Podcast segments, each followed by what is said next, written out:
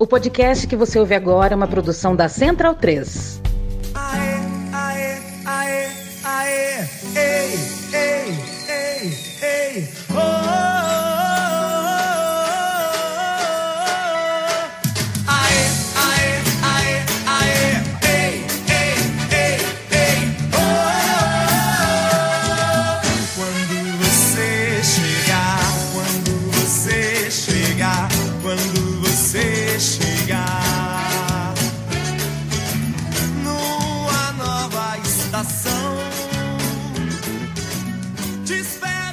Paulo Júnior, eu devo dizer que sonhei com você hoje. Bom dia, tudo bem? Bom dia. O... Você apresentava um programa de televisão, aqueles estúdios grandes, sabe? Aqueles palcos enormes, muita iluminação, cafona, coisa de TV aberta, né? Chacrinha. Tipo um chacrinha, assim, só que um palco maior, bem maior, assim.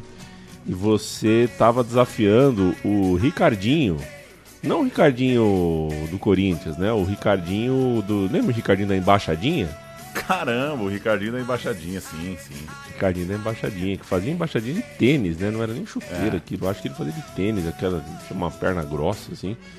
É, um cabelinho de chitãozinho chororó ali, né? E você entrevistava o Fazendo Embaixadinha. Ele e você. Que coisa. É, foi, foi muito bom. Acho que foi inspirado em Tata Werneck, né? Que faz entrevistas meio fora da caixa, digamos assim. E a minha, meu inconsciente colocou você para entrevistar o Ricardinho, que certa vez apareceu na, na Avenida Moacir, onde morava meu primo. Avenida Moacir, altura do 1500 ali. Um moleque falou: Não, o Ricardinho vem aí almoçar com a minha família, não sei o que. E o Ricardinho de fato apareceu, a molecada toda ficou na porta esperando o Ricardinho sair. O Ricardinho saiu, fez cinco petequinha na bola, claro, e voltou pra dentro de casa, assim. Mas a gente viu o Ricardinho fazendo embaixadinha e tal. Coisa dos anos 90, Paulo Júnior. Rodrigo Faro ou Celso Portioli? Ah, aí você quebrou a banca, viu, Paulo? Eu vou- Essa eu vou. Coluna do meio, né? não sai da minha boca nenhuma resposta. Não consegui, travou. Maravilha. Pode seguir, pode seguir. Fica à vontade. A gente começou o episódio de hoje ouvindo Prefixo de Verão. Vamos subir o som um pouquinho. Quebro tudo por amor. Eu sou do Pelô. O negro é raça, é fruto do amor. Salve Salvador. Me bato, me quebro tudo por amor. Eu sou do. Prefixo de Verão da banda Mel foi uma das grandes músicas, uma das grandes bombaças de 1990. 1990, o Pauleta, Chitãozinho e Chororó lançaram Evidências, por exemplo, para você ter uma ideia.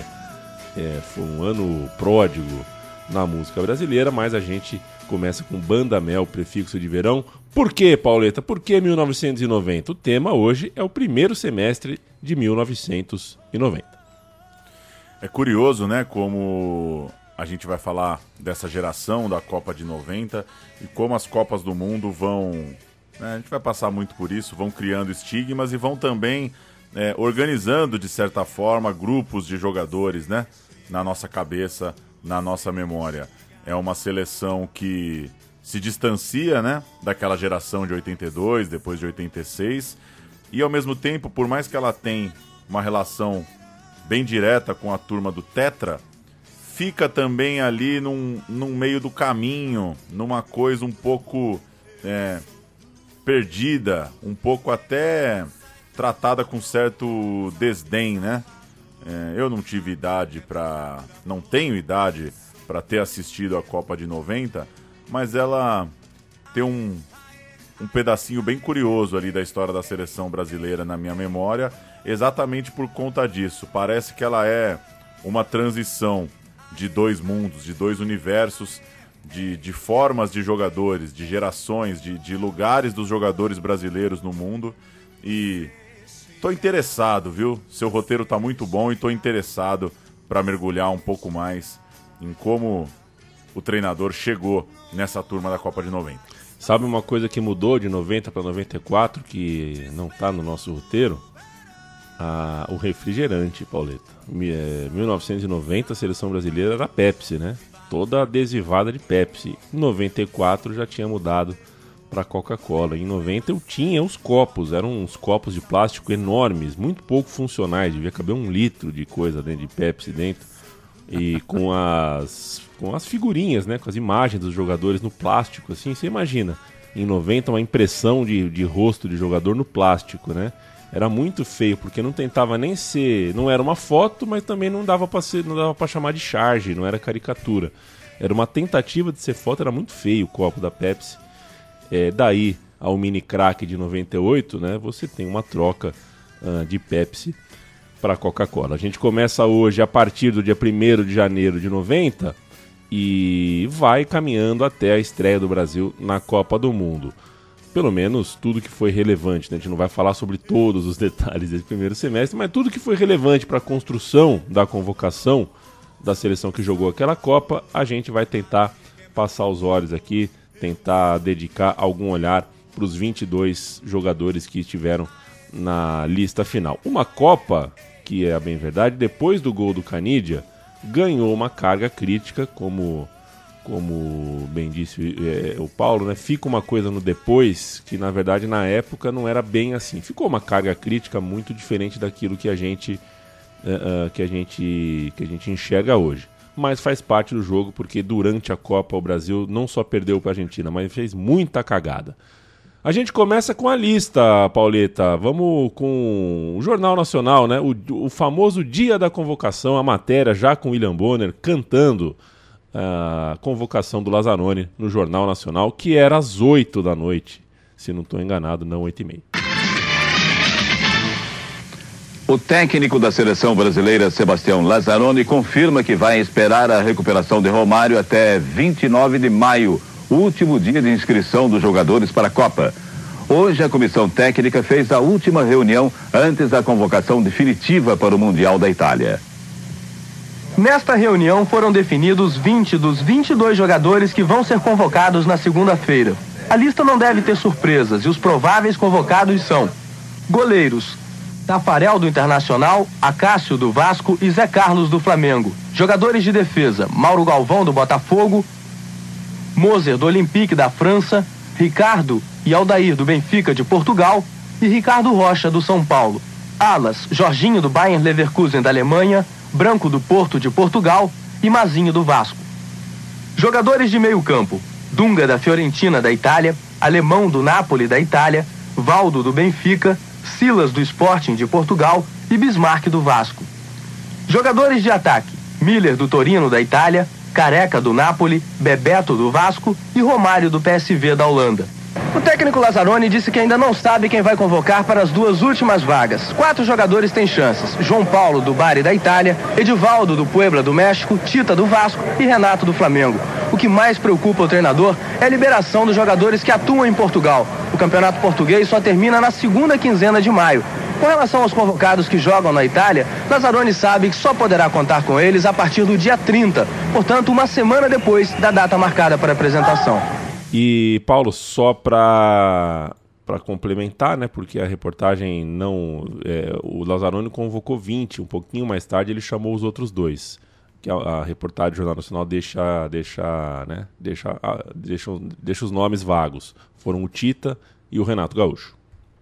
5 de janeiro de 1990, a Placar inaugurou o ano novo fazendo uma edição retrospectiva. Abriu essa edição chamando o Vasco, que era o campeão brasileiro recente, recente, de Sele Vasco. Aquele Vasco campeão com gol de Sorato, time do Bebeto, que tinha se transferido numa história bem polêmica. Foi um movimento arriscado do atacante, mas acabou dando certo, é, vencedor no Vasco, e o Bebeto passava por cima das polêmicas, chegaria, claro, na Copa do Mundo com a número 16, número de reserva, teve uma lesão sofrida num treino, dividindo com o goleiro Zé Carlos e ficou no gelo da segunda rodada em diante. O cara do título do Vasco não conseguiu, portanto, bater uma bola na Copa do Mundo.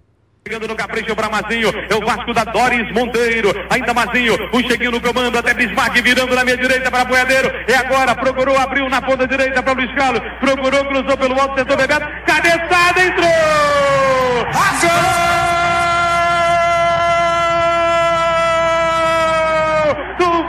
da Gama! Sou, sou, Sorato! Livrinho no cruzamento de Luiz Carlos. Bebeto não deu em bola. Sorato de cabeça botou no fundo do barbante. Sorato, camisa 7. Sorato, primo do Veloso, goleiro, né? E falando em goleiro, é, rolou um burburinho na época, porque como o flamenguista estava muito puto com o Bebeto, o fato do Bebeto se machucar durante a Copa, dividindo num treino com o goleiro Zé Carlos, que era o goleiro do Flamengo, né? Rolou um pouquinho de maldade do torcedor flamenguista, né? Teve um. Aí não tinha as redes sociais para todo mundo comemorar junto, mas uh, teve, teve flamenguista feliz em sessão de cartas de jornal e revista por aí, falando muito bem, Zé Carlos, machucou o Bebeto. Não é só de hoje que a gente tem esse tipo de comemoração de lesão. O Vasco ganhou o brasileiro, Pauleta. É... Sol no Murumbi, hein? Nossa senhora, que sol. Uh, isso foi em 16 de dezembro de 89, já uh, pertinho do Natal. 1 a 0 Vasco, jogo no Morumbi. Isso foi num sábado. No dia seguinte, 17 de dezembro, haveria o segundo turno da eleição presidencial. Isso é que eu chamo de um fim de semana, hein? No mesmo jornal que estampava o Vasco campeão, lia-se que era naquele dia, é hoje que escolheremos o novo presidente. E ganhou o alagoano Fernando Collor, ex-presidente do CSA, que bateu o Lula, né? O, o Luiz Inácio Lula da Silva. 53% para o Collor, 46% para o Lula. O Collor venceu no, em todos os estados do Brasil, exceto Pernambuco, Rio Grande do Sul, Distrito Federal e o campeão brasileiro, o estado campeão brasileiro, o Rio de Janeiro, elegeu o Lula. O São Paulo, vice-campeão brasileiro, foi campeão paulista, teve um bom ano e tinha um meia, capitão do time à época, chamado Raí. Raí tinha 24 anos, faria as finais nacionais de 90 e de 91, mas ainda não estava forte no radar para essa Copa do Mundo de 90. Quatro anos mais novo, o Bismarck, meia do Vasco, esse sim entrou. E o motivo principal era a confiança do treinador, o Sebastião Lazzaroni, técnico do Brasil que assumiu a seleção em 89, saiu do Vasco em 88. Gostava do menino, gostava do Bismarck, isso pesou, claro, para o jogador do Vasco vencer a concorrência ali no meio de campo. Nelsinho Rosa era o treinador no jogo do título do Vasco, é o treinador do pôster campeão brasileiro, mas ainda referência ao Lazzaroni, que tinha trabalhado com essa turma antes em São Januário.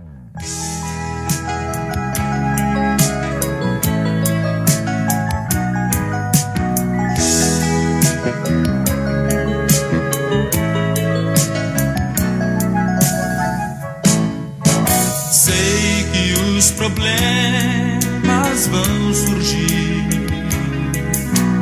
sei que provações virão. Põe a tua fé no intercessor que é Jesus, que sempre te espera. Ô Pauleta, esse som, inclusive um som muito do bom, muito do decente, é do Álvaro Tito. É, eu gostei da levada, gostei da, da né, gostei do, do, do da, da, envelopagem aí do som é o Álvaro Tito é um cantor gospel. O Bismarck, menino de tudo, foi para a Copa do Mundo na Itália, levou 30 fitas cassete para aquele país. O cara não queria trocar ideia, queria ouvir uma música. E, e muita música de louvor, porque o Bismarck já fazia parte do time dos Atletas de Cristo, né? Era muito religioso, tudo mais. E entre a lista de, de, de canções que ele levou, de, de, artistas que ele levou, claro, tinham alguns artistas uh, uh, de não louvor, mas o Álvaro Tito era o seu preferido. É mole? Eu nunca tinha ouvido falar do Álvaro Tito. Obrigado, Bismarck, por me apresentar. Qualquer dia ouço mais alguma coisinha. Gostei do Álvaro Tito. Paulo. O Álvaro Tito, que lançou Meu Ser para Cristo em 81, Deus Transforma em 83, Não Há Barreiras em 86, Comunhão em 88, Ágape em 89, Sentimentos em 90. São seis álbuns de estúdio até a Copa do Mundo, a saber se Bismarck levou a seis fitas. E o Bismarck é, rebobinava na caneta Bic ou gastava a pilha AA? É. Jamais É. saberemos. né? Quando subiu pro Profissa, acho que passou a rebobinar com a pilha, né? Porque aí já. Passou a rebobinar com a É, pilha, a grana, não há né? dúvidas. Quanto à seleção de Lazzaroni, a entrada no ano de 90 foi mais suave do que parece, né? Como você disse, virou, virou coisa fácil malhar a seleção de 90, mas o início do ano até que foi mais tranquilo. Tinha a conquista da Copa América de 89, Bebeto e Romário brilhando, Maracanã lotado, Brasil quebrando ali uma sequência ruim no torneio sul-americano e o técnico conseguia ter o respeito dos jogadores. O Lazzaroni falava em janeiro de 90 que ele tinha 80% do elenco definido para a Copa. E vale dizer, é, hoje nem parece, parece uma coisa mais distante, eu até falei disso no começo, para mim são situações muito distantes, mas na virada de 89 para 90, ainda tinha algum burburinho sobre os craques de 82, de 86. Zico, Sócrates, Cerezo, outros caras ainda em atividade. O Lazzaroni, inclusive, fazia publicidade das viagens para vê-los jogar ao vivo. Dizia, né? Tô indo lá ver Fulano, tô indo lá observar Ciclano. E teve, então, um certo respaldo para descartá-los, né? Ele também estava vendo para poder falar: olha, fui assistir é, e não ser cobrado na hora da convocação. O Zico, na virada para 90, inclusive anunciou a aposentadoria. Depois essa ideia seria suspensa para jogar no Japão. Né? O Zico, nos anos 90, ainda atua no Japão. É, o Cerezo, por exemplo, na Sampdoria, usou a imprensa para dizer que estava pronto para jogar outra Copa do Mundo, mas acabou não indo. Ou seja, aquela geração oitentista ainda estava firme e forte, querendo, quem sabe, jogar mais uma Copa do Mundo. E tinha o Júnior também, sobre quem falaremos mais tarde nesse roteiro. Esse sim ficou chateado de não, não ir para a Copa. Acho que o Sócrates entendeu por que, que não foi e o Cerezo tinha expectativa. A gente vai falar também mais tarde sobre isso. Para, para esse espaço, né? Porque se saem os cobrões, quem entram? As cobrinhas, os mais jovens, novas apostas. É, e ao longo dos anos 80, a convocação de 90 trouxe alguns jogadores que temperaram o futebol brasileiro ao longo da década anterior, como, por exemplo, Miller e Silas, anos 80 no Brasil, é, falar de São Paulo dos Menudos, por exemplo, né? Então, Miller e Silas foram para a Copa. O Valdo, que fez um, um estrago no, no, futebol do Sul, né? Surgido no Grêmio muito bem, estava muito bem em Portugal também. Aí você tem uma, uma ala de jogadores que conquistaram o coração do técnico na Copa América, que é o caso do Dunga e do Bebeto. Você tem a Olimpíada de 88, que, que ratificou o Tafarel como o goleiro para o futuro da seleção, é, entre outros nomes. A grande cobra consagrada que Lazzaroni mantinha no time era o Careca, já titular na Copa de 86, naquele momento, em 90, com 29 anos e ainda a dupla de ataque de ninguém menos que Maradona no Napoli era a contraparte da, do jogador mais badalado do mundo, que era um argentino. A gente tinha o nosso ali ao lado dele, que era o Careca. E a gente sobe agora um áudio para falar é, um pouquinho do Careca e para entender quem era esse Careca, que na Copa do Mundo se entendia, se via como dono do time. Provavelmente alguém deu essa outorga para ele, né? Durante a Copa do Mundo, entrevista para o Luiz Ceará no SBT, ele cornetou o técnico porque achava que o time precisava de um meia a mais e um volante a menos. É imaginável você pensar hoje o cara falar do jeito que o Careca falou do próprio técnico. Uh, uh, vamos ouvir, vamos ouvir o Careca falando. Bem, Cabrini, o clima dentro da seleção brasileira é o que se pode chamar de o fio da navalha. Cada um cuida de si. Se você juntar as entrevistas, as declarações dos jogadores no dia de hoje, vai dar para sentir o que eu estou dizendo. Veja só como está o clima do meio de campo para frente. A gente está procurando jogar enfiado, mas é que realmente às vezes é difícil ali da bola chegar. São só dois, dois jogadores para finalizar. E nós não estamos sendo muito felizes, principalmente ali naquele toque final. Não dá para falar isso pro Lazzaroni, quer dizer, numa reunião, você dizer, bom, eu tô sozinho. Como é que é? Vai botar um para encostar ou eu vou ficar, continuar sozinho? Não, a gente troca as ideias disso aí. Eu e o Romário, eu e o Miri que estavam ali, sentimos, estamos sentindo uma presença de mais um jogador. Talvez nesse último jogo o se soltou um pouco mais. É, ainda é pouco. É claro que a gente, com a ajuda do, de alguns cruzamentos dos dois laterais, Claro que vem mais bola. Mas isso é colocado pro Lazzaroni, quero dizer. Vocês falam isso pra ele? É, mas ele também sabe, ele está sentindo que realmente a gente está tendo um pouco assim de pouca bola e a gente gosta de jogar sempre, estar sempre em contato com a bola. Eu não posso dizer para você que vai ter que apoiar mais o Careca na frente. Você acha que deve? Isso é uma parte dele, eu não sei. Isso aí, a minha parte eu entro e faço. O Lazzaroni faz a dele, eu faço a minha. O Careca faz a dele. Agora, cada um tem a sua opinião, a sua maneira de trabalhar. Bem, a verdade é que Careca pouco fala com o alemão hoje em dia. Isso porque o alemão não está jogando pro Careca fazer os gols. Ele não encosta e não passa a bola. E Careca está nervoso porque ele quer ser o artilheiro desta Copa. Essa tarde vai haver outra reunião entre os jogadores e o técnico Lazzaroni. E nessa reunião, novamente, o couro vai comer. Para encerrar, eu vou dizer que Bebeto, contrariando as ordens do Dr. Lídio Toledo, está se tratando com o fisioterapeuta Newton Petrone, que cuidou do Romário. O Bebeto quer jogar ainda nessa Copa, mas pelo que eu estou apurando, eu acho que isso é impossível de acontecer. E aí, um desses volantes é o alemão. Careca e alemão eram parceiros de Nápoles, mas nem por isso eram necessariamente amigos. E muito pelo contrário, talvez é, o Careca tá cornetando é, um jogador colega de clube. Você não fala E isso de um alemão- Bro, né?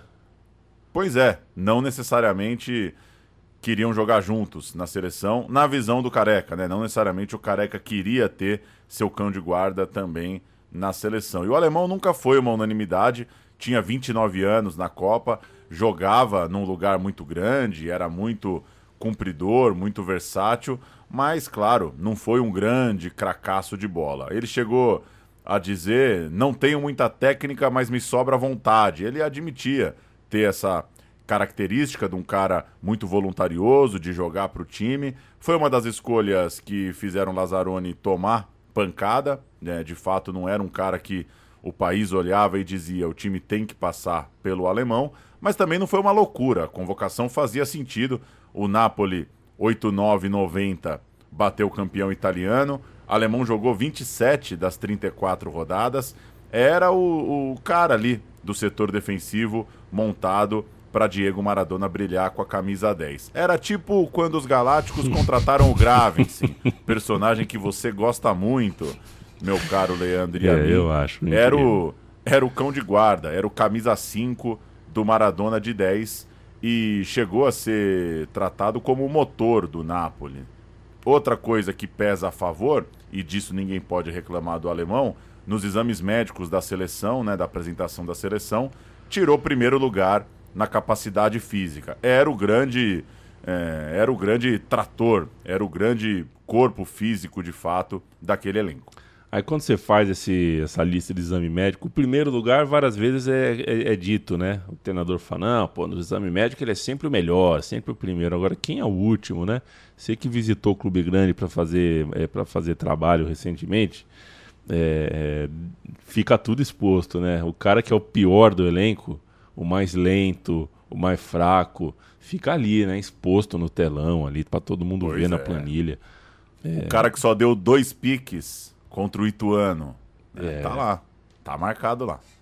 É foda, deixa o cara intranquilo. O alemão fez 39 jogos pela seleção brasileira. Tá bom, né? Tá bom número, demais. né? Eu me surpreendi. Eu achava, eu pensava, não sei porquê, que era um que era um número menor. Pois é, na Copa do Mundo ele já tinha mais de 30. Então, porque depois da Copa de 90 ele é tirado, é é um dos que vaza depois da Copa, mas fez bastante jogo pela seleção.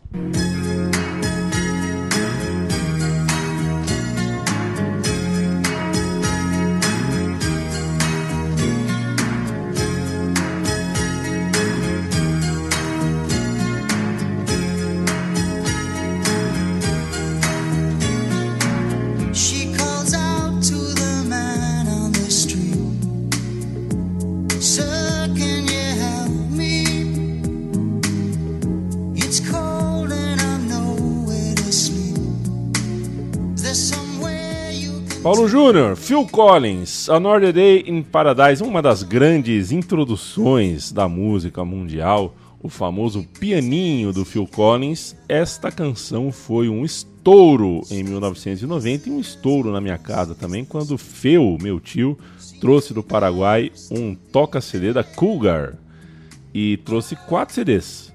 Um do Rock um do Tears for Fears, um do Supertramp e um do Phil Collins. Então era 25% de chance de você acordar e estar tá tocando Phil Collins.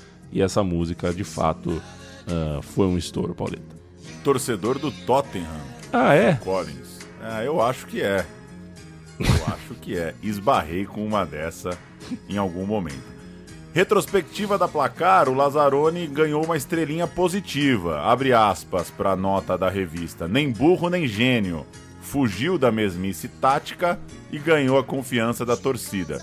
Para efeito de comparação, outros personagens ali da época, Emerson Fittipaldi, campeão na Fórmula Indy, estrelinha positiva, e Maguila, derrotado por Evander Holyfield. Que furada, Maguila! Setinha para baixo, não tava com moral a, a performance do Maguila naquela temporada. e um tomou ponto... um pau, hein, Paulo? Oi? Maguila tomou um pau, hein? Tomou um couro, tomou um couro, né? É, vai sair agora, né? Uma, uma série do Maguila, ou tá saindo na TV Cultura, cujo, pelas chamadas, né, pelos textos de apresentação, talvez a grande discussão é exatamente essa: se foi um erro de avaliação do treinador que mandou ele para cima, se, se fez sentido é, querer uma luta, né, buscar adversários desse tamanho. É o grande debate, né, sobre o a potencial mesmo do Maguila para brigar lá em cima. Sim. Eu não sou entendedor de boxe, mas me interessa muito, né? Pensar como você escolhe seus adversários, né? Como você trilha uma carreira. É uma coisa bem delicada, né? Bem delicada. É e que a... não deve ser fácil. E a gente deixa a sugestão aqui do episódio Meu Time de Botão, Luciano do Vale, que a gente conta todo esse rolê, né? Luciano do é. Vale era empresário do Maguila e ao Luciano do Vale que, que não consegue acordo com o Don King. Esse jantar, hein? Don King e Luciano do Vale tentando marcar uma luta Maguila contra Tyson. É, e como não consegue um acordo para pôr o Tyson para lutar no Maracanã, ele vai tentar uma luta com o Holyfield e aí acontece tudo o que aconteceu.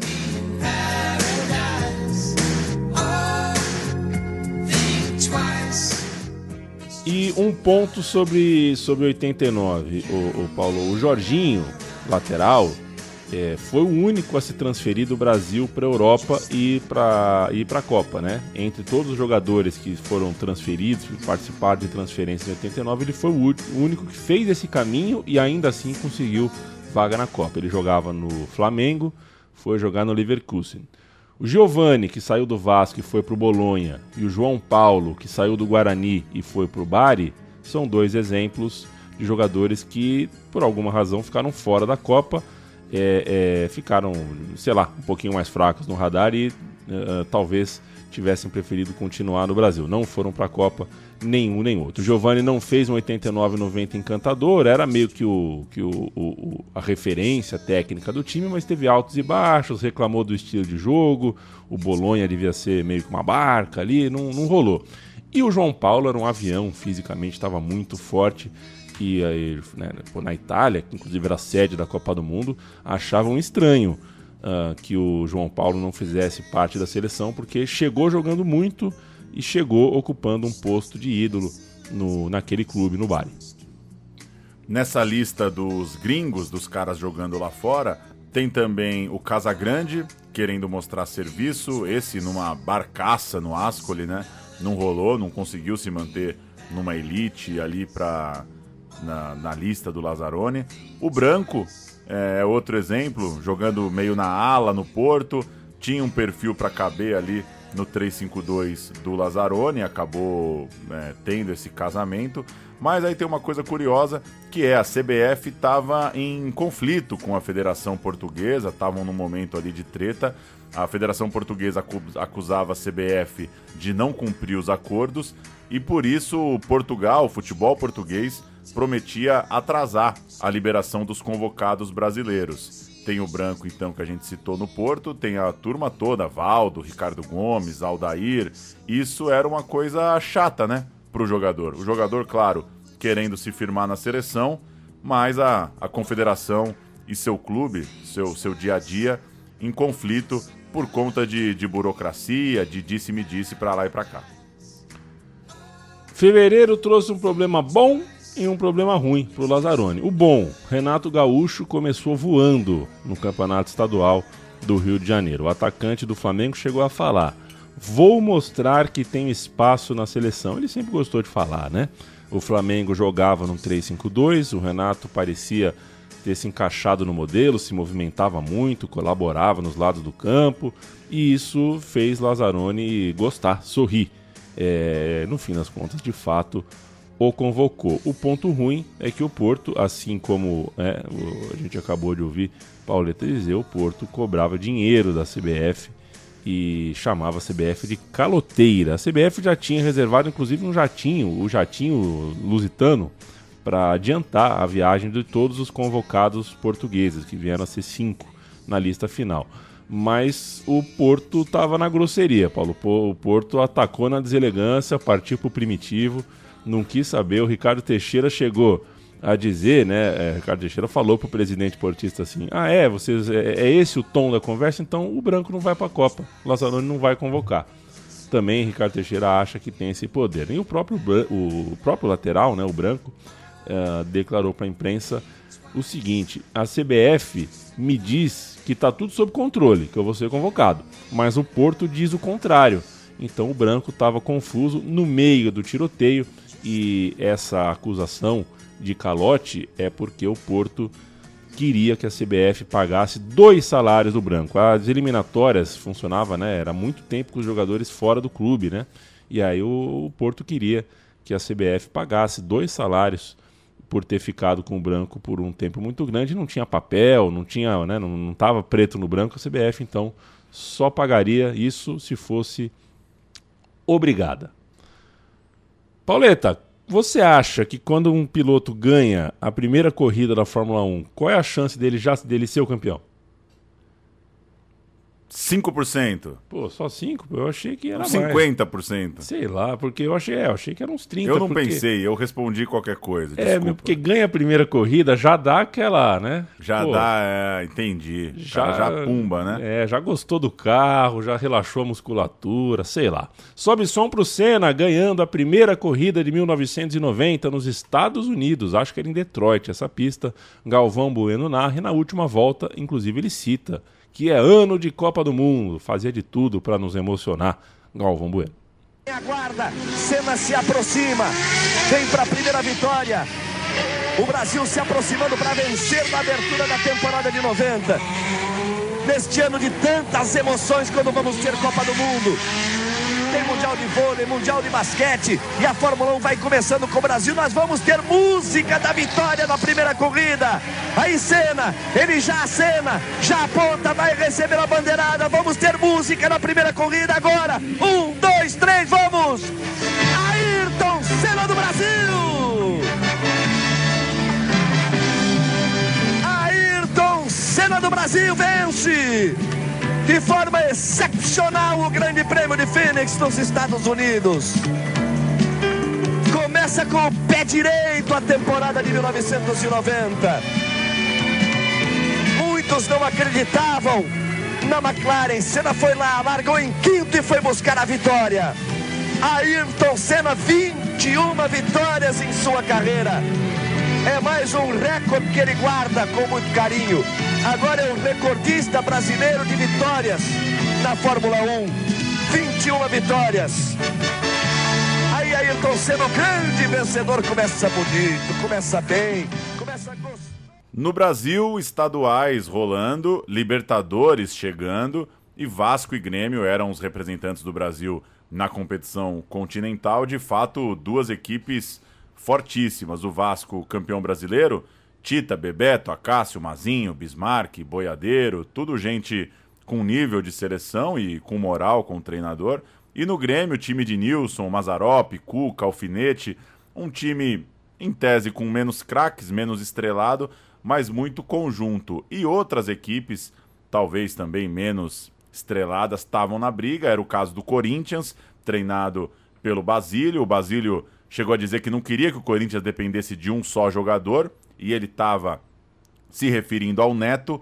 O Neto vinha mudando muito de time, mas finalmente parecia se acalmar no Parque São Jorge. Dava pinta que ali ele ia se firmar, ainda que houvesse uma proposta para jogar no leste da Itália. O Vicente Mateus apostou que o Neto ia para a Copa, isso poderia valorizar o passe do Neto, então valia a pena mantê-lo no Corinthians, mas essa história todos sabemos, Neto não foi para a Copa, é puto da vida com isso até hoje e no fim foi bom para todo mundo. Não foi para a Copa, não se valorizou, não foi vendido e no segundo semestre o meia, o camisa 10 canhoto, muito, muito talentoso, uma batida na bola espetacular, viraria o grande cara daquele Brasileirão e viraria um mito no Corinthians, né? Seria o que é hoje, conseguiria virar o fio da sua carreira e virar um grande ídolo do Corinthians. E aí é aquilo, né, Paulo? A gente até a gente usa né, nas redes sociais, a gente anunciou que falaria sobre, sobre essa época e a gente recebeu respostas, né? Muita gente já associa uh, a preparação para a Copa de 90 ao a polêmica por que Neto, por que não o Neto e por que sim o Bismarck. Isso passa muito porque o Neto tem há mais de 20 anos um espaço importante na TV aberta e ele é muito vocal sobre isso, mas é tão vocal, tão vocal sobre isso que um, às vezes parte para uma deselegância, para um desrespeito até com não só com o Lazzaroni, mas com um colega de, de profissão que disputou disputou na boa a, uma vaga para a Copa, que era o Bismarck. Como se fosse um perna de pau qualquer, né? Exato, e não era um, um perna de pau é, qualquer. E por ter esse espaço na TV aberta, por ser tão vocal, por ser tão eloquente, por ser tão enfático, isso faz parte da pessoa, mas também do personagem, é, deu uma. É, mexeu um pouquinho na placa tectônica da verdade aí, né? Deu uma deslocada na real temperatura do que acontecia é, na época. A gente tem que passar pelo caso Neto, porque o Neto não foi, mas não era que o Brasil inteiro estava mobilizado querendo, não era como o Romário em 2002, por exemplo, era um pouco menos o debate. Então a gente não vai se alongar muito sobre isso, né? até porque é, eu não sei se você coincide comigo, mas eu, eu, eu, fico um pouco magoado com, com a forma como o Neto fala desse tema. Eu acho que é. Eu entendo o personagem, mas acho que passa um pouco do ponto. E fica uma coisa, né? Como você já disse muito bem, como é muito alto, é muito gritado e é muito tempo falando sobre isso, acaba criando uma, uma casca de perseguição, né? É, que é um pouco cansativa, né? Ficar ficar alimentando uma ideia de perseguição, sendo que tudo bem, jogou muita bola, claro, mas como você disse, não é que não é que, olha, o time tem que ser ele mais 10 também, né? Podia ter ido para a Copa, podia, mas acho que menos, né? Concordo com o tom que você trouxe, porque senão a a gritaria acaba parecendo uma grande injustiça, uma grande perseguição pessoal e acho eu que não concordo com você, a, o volume acaba ultrapassando um pouco o fato. O Lazzaroni falou para o UOL, uns anos atrás, pouco tempo atrás, ele falou, abriu, quebrou o silêncio, como diz o outro, sobre o caso Neto, ou por que não convocou o Neto. É tiro curto aqui, o Lazzaroni explica, sem muitas delongas. A gente sobe o som para uh, ah, fechar o tema Neto. Porque o Neto, em 90, não antes do grande sucesso com o Corinthians, que se dá no segundo semestre de 90, era um jogador normal, um jogador até com um comportamento e com uma vida profissional é, é, que não atendia às necessidades de servir a seleção brasileira. Porque o atleta, para servir a seleção brasileira, ele passa pelos aspectos técnicos, táticos, a qualidade dele indiscutível, como também o comportamento dele, a atitude, o social, o, o, o que ele representa, a sua ideia. E, infelizmente, o Neto nunca atendeu. E eu coloco de uma outra forma isso tudo. Tá bom, eu posso ter errado. Porque queira, queira ou não queira, mesmo a gente hoje tendo um número menor de talentos, você vai chegar, deixar sempre, pelo número limitado de atletas, 23, deixar gente boa de fora. Mas vamos lá que eu errei no Neto. Mas por que, que ele não foi em 86? Por que, que ele não foi em 94? Por que, que ele não foi em 98? Será que só o Lazzaroni que errou? Não, acho que isso é, virou fora, uma bandeira para ele externar no, na sua utilidade profissional. Então, Deixa pra lá. Ele não era jogador, não atendia todos os requisitos para servir a seleção brasileira.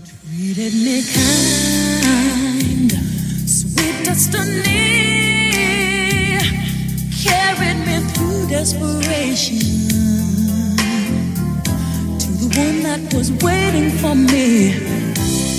It took so long, still I believed somehow the one that I needed would find me eventually. I had a vision of love, and it was all that me.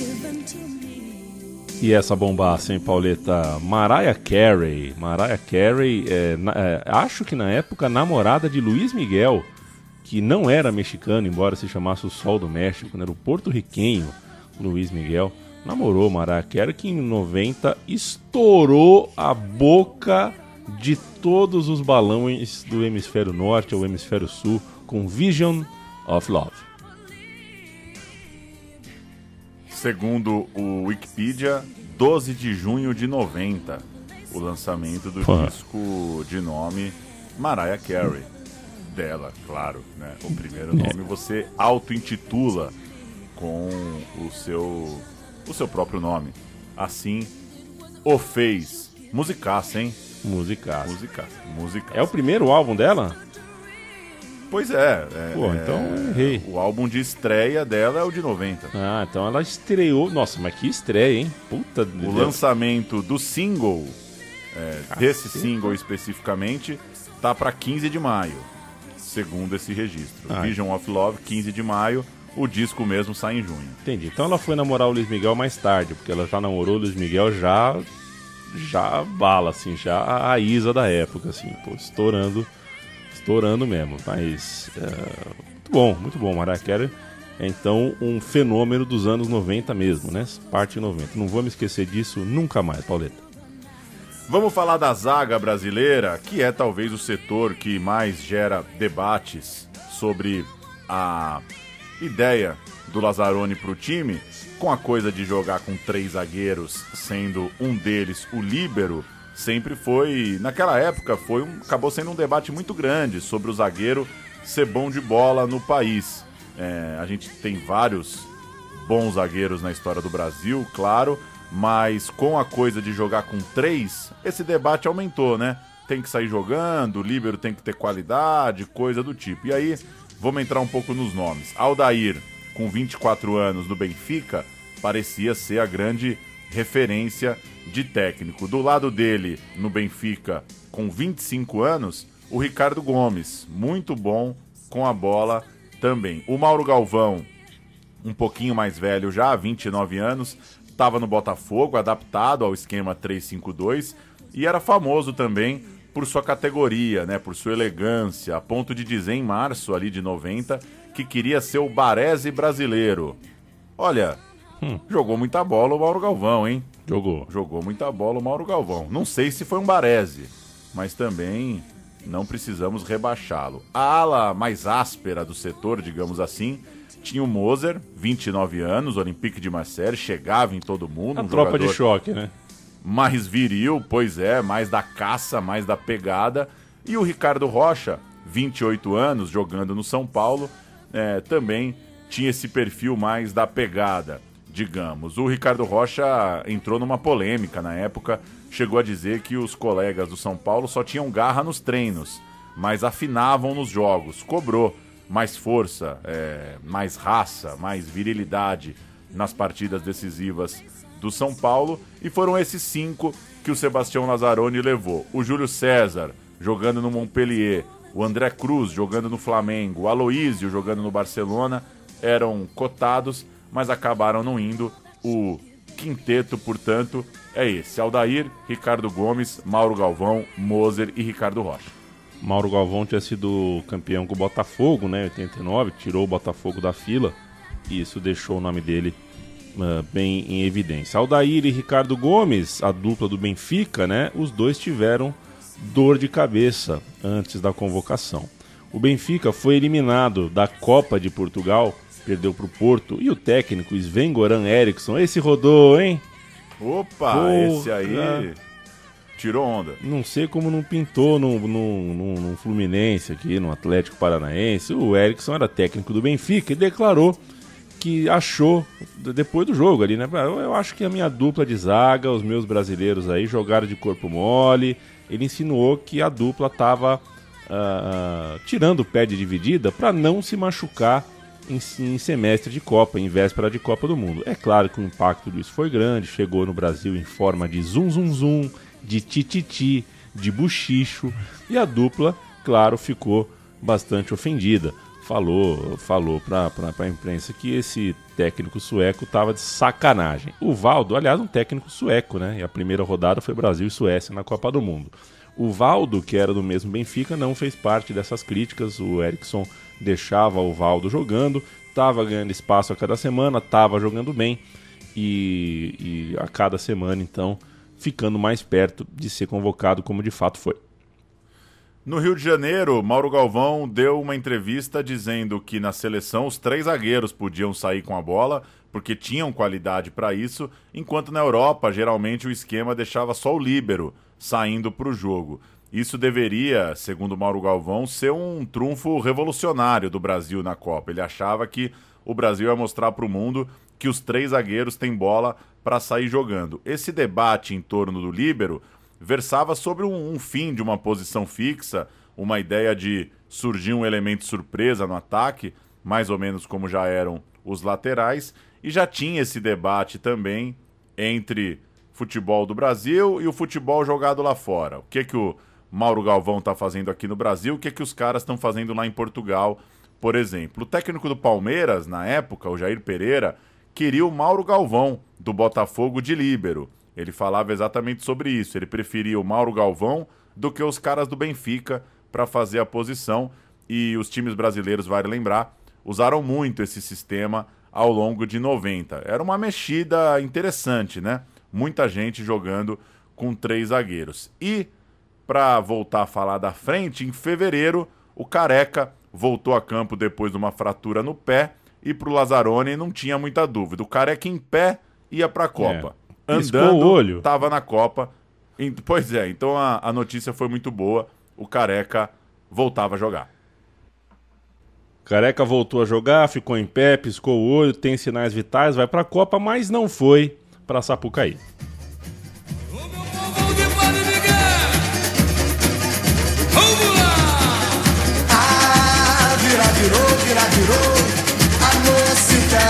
Chegou, chegou. Virando nas viradas dessa feira. Uma, uma canção de amor. Olha, vira, virou, virou. Ah, vira, virou, vira, virou.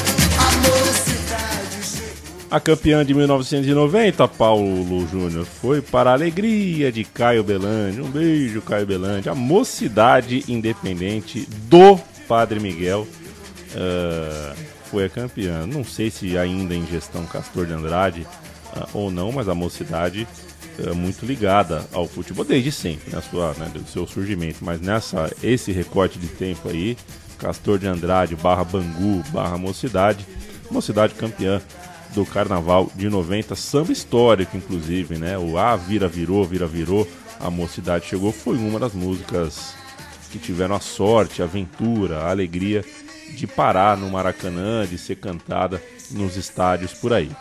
Samba histórico mesmo. Zinho e Renato Gaúcho saíram no- na União da Ilha, Paulo Júnior. Você imagina o Zinho ao lado do Renato Gaúcho desfilando na União da Ilha, enquanto o Acácio, Mazinho e Zé do Carmo, um trio de vascaínos, o trio desfilou pela Imperatriz Leopoldinense. Ah, em São Paulo, o goleiro corintiano Ronaldo Giovanelli, o goleiro barra, barra vocalista, saiu no camisa verde branco ao lado do Serginho Chulapa. O camisa verde branco não se sagrou campeão do carnaval. Passado o carnaval, a gente chega em março de 90 e o Lazzaroni diz o seguinte: tem só três vagas para cerca de 20 jogadores ainda numa lista e o Neto não tá nela. O Neto tá fora. O Lazzaroni fala abertamente sobre os jogadores, outros tempos, né? É muito, muito aberto o trato, né? Citando nominalmente caso a caso. Isso inclui deixar escapar uns laços afetivos ali, uns traços, umas relações com os caras do Vasco, onde ele foi campeão. Não só com o Bismarck, mas também com o Tite, com o Tita, desculpa, porque, por exemplo, eles passaram o Réveillon juntos em Miami, nos States, e o Tita tinha uma promessa do Lazzaroni de que vai para a Copa. Só que ele estava no banco do Vasco e o Lazzaroni teve que dizer isso ao público. Só vai para a Copa quem tiver de titular. Ou seja, estava claro que os caras do Vasco tinham uma relação muito próxima com o Lazzaroni e ele o tempo todo era perguntado sobre isso. Sabe quando eu, quando eu penso assim que uma galera foi passar o Réveillon em Miami, Paulo, em 1990, Ah. é, é que em 90 podia fumar no avião, né, cara? E, bicho, Podia. vo- você fazer Rio de Janeiro, Miami, em 1990, é umas 18 horas, 15 horas no avião, sei lá. É... Não é tanto, né? Um pouco menos, mas, cara, imagina o que o futu que fica no, no, no avião. Eu não sou fumante, mas dizem também que os cigarros é, fedem mais hoje, né? Ah, tem isso, é? É, tem isso. Dizem que, que ele foi ficando pior, né? Sei lá, mais industrializado. Não tem essa cascata aí? É, pode ser, nunca, nunca, nunca fui apresentado a esse debate, mas não duvido, porque como tudo na vida, né? Muita coisa na vida vai ficando pior. Daqui a pouco a gente fala um pouquinho mais sobre essa coisa do Tita. O Tita no banco de reserva. Achei não- que você ia falar que daqui a pouco a gente fala um pouquinho mais sobre é, o aroma do Malboro Vermelho. Mas vamos de Tita.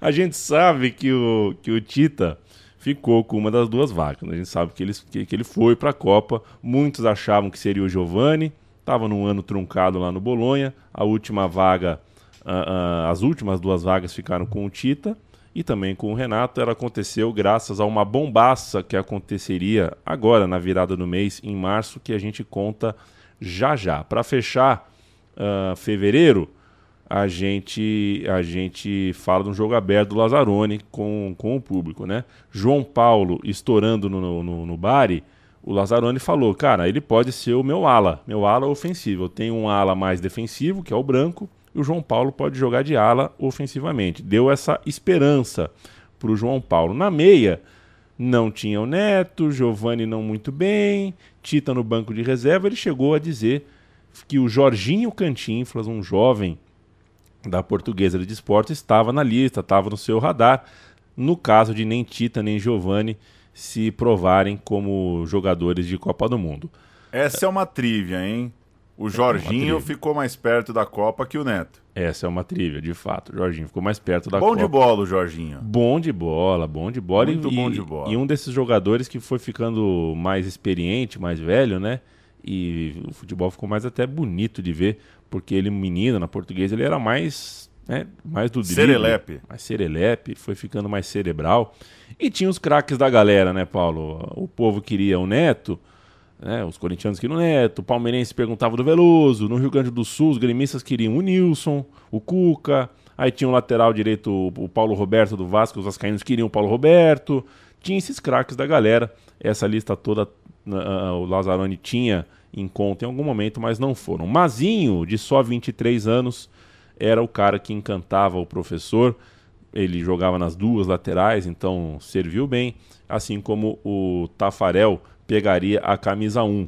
Isso o Lazzaroni falou ainda no fim de fevereiro. O Tafarel é o camisa 1, o Mazinho me encanta. É algo que, né, você lembra do, do mistério que o Tite fez com a seleção dele, você vê que diferença imensa.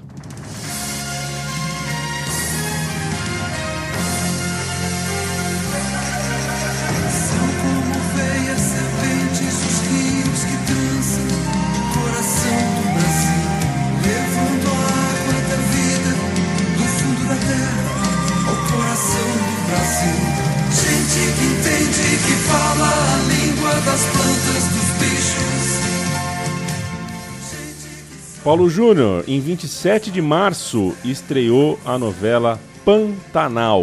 Dizem, Ah, garoto. é, dizem que foi um estouro, cara. Dizem que foi federal mesmo. Uma parada assim de. de- de- chocante. Marcos Winter ou Jesuíta Barbosa? Quem fez o melhor Jove? Eu vou, eu vou de Marcos Winter só porque ele fez Duda em Irmãos Coragens, mas eu não, não, não me sinto habilitado pra falar. E a melhor filó, você fica com Jussara Freire ou com Dira Paz? Eu fico com Dira Paz, porque gosto da Dira Paz. Perfeito, perfeito. Dira Paz que nos ouve. Certa vez me disse, encontrei Dira Paz numa loja do Oksho e ela falou, César Sampaio ou Mauro Silva? Eu falei, ouve o programa. Um beijo pra Dira Paz. A bombaça, Romário, baixinho, fraturou a perna logo acima ali do tornozelo, jogo do campeonato holandês. Uma daquelas peladaças, um 9 a 2 tranquilaço do PSV Eindhoven na semana de nascimento da filha do Romário. Era um dia de Flamengo e Vasco no Maracanã e, claro, tudo ficou em cima do Renato Gaúcho. Câmeras, microfones em cima do Renato que emplacava um namoro, veja você, É. com Luma de Oliveira. Ê, Renato Gaúcho, Renato Portaluppi. O Romário correu contra o tempo, a recuperação estava estimada em dois ou três meses e o Lazzaroni bancou o Romário na convocação, mesmo baleado. Não é novidade para ninguém, o Romário não foi nas melhores condições, mas tinha a confiança do Lazzaroni, não dava para o baixinho ficar de fora. O Lídio Toledo viajou prontamente para a Holanda, rezando para a fratura não ser na tíbia, né? Se fosse na tíbia, estava fora da Copa. E no fim, ah, ah, não, não foi na tíbia, foi no, no, no perônio, né? É, é, e foi Romário, foi Renato, foram os dois, mas no domingo o debate era esse. Pô, saiu o Romário, vai entrar o Renato. Tal. E quem ganhou um espaço maior nessa disputa toda, Romário perdendo minutos, Renato ganhando no, no burburinho, o Miller foi o cara que ganhou minutos porque deu conta do recado, rendeu bem. O Miller estava jogando no Torino, que militava na segunda divisão italiana, o que depunha contra o Miller, deixava o Miller ah, em desvantagem, né? Na corrida ali, em desvantagem no ponto de partida, porque estava num campeonato de segunda divisão. Mas o Miller deu muita conta do recado, o Lazzaroni definiu ele como uma flecha e o atacante ganhou a minutagem que desejava. Vamos ouvir o Lazzaroni falando sobre a decisão de inscrever o convocado Romário, mesmo sem ter certeza sobre ele jogar. Na, na- meio na pegada assim, só a minha opinião importa, não quero saber, eu vou convocar. Isso foi no dia não da convocação, mas no dia da inscrição, que é diferente, né? Você convoca, mas aí a FIFA tem uma data para você inscrever o jogador. Eu resolvi inscrever o Romário. O Romário está inscrito para o Mundial. Agora, o seu aproveitamento vai se dar eh, de acordo com as nossas necessidades. Lázaro, a decisão sobre o Romário foi unânime de toda a comissão técnica? Isso não importa. Importa que eu, que sou responsável pela parte técnica, eh, eu decidi que o atleta eh, merece a sua inscrição. Houve veto contra, então? Alguém votou contra a participação dele? Não, não houve veto, mas não importa também. Eu sempre coloquei pra vocês que o meu pensamento é, minha preparação é meu pensamento só pra, pra eu jogar o segundo jogo da Copa do Mundo. E eu tô a partir de hoje à disposição do Lazzaroni.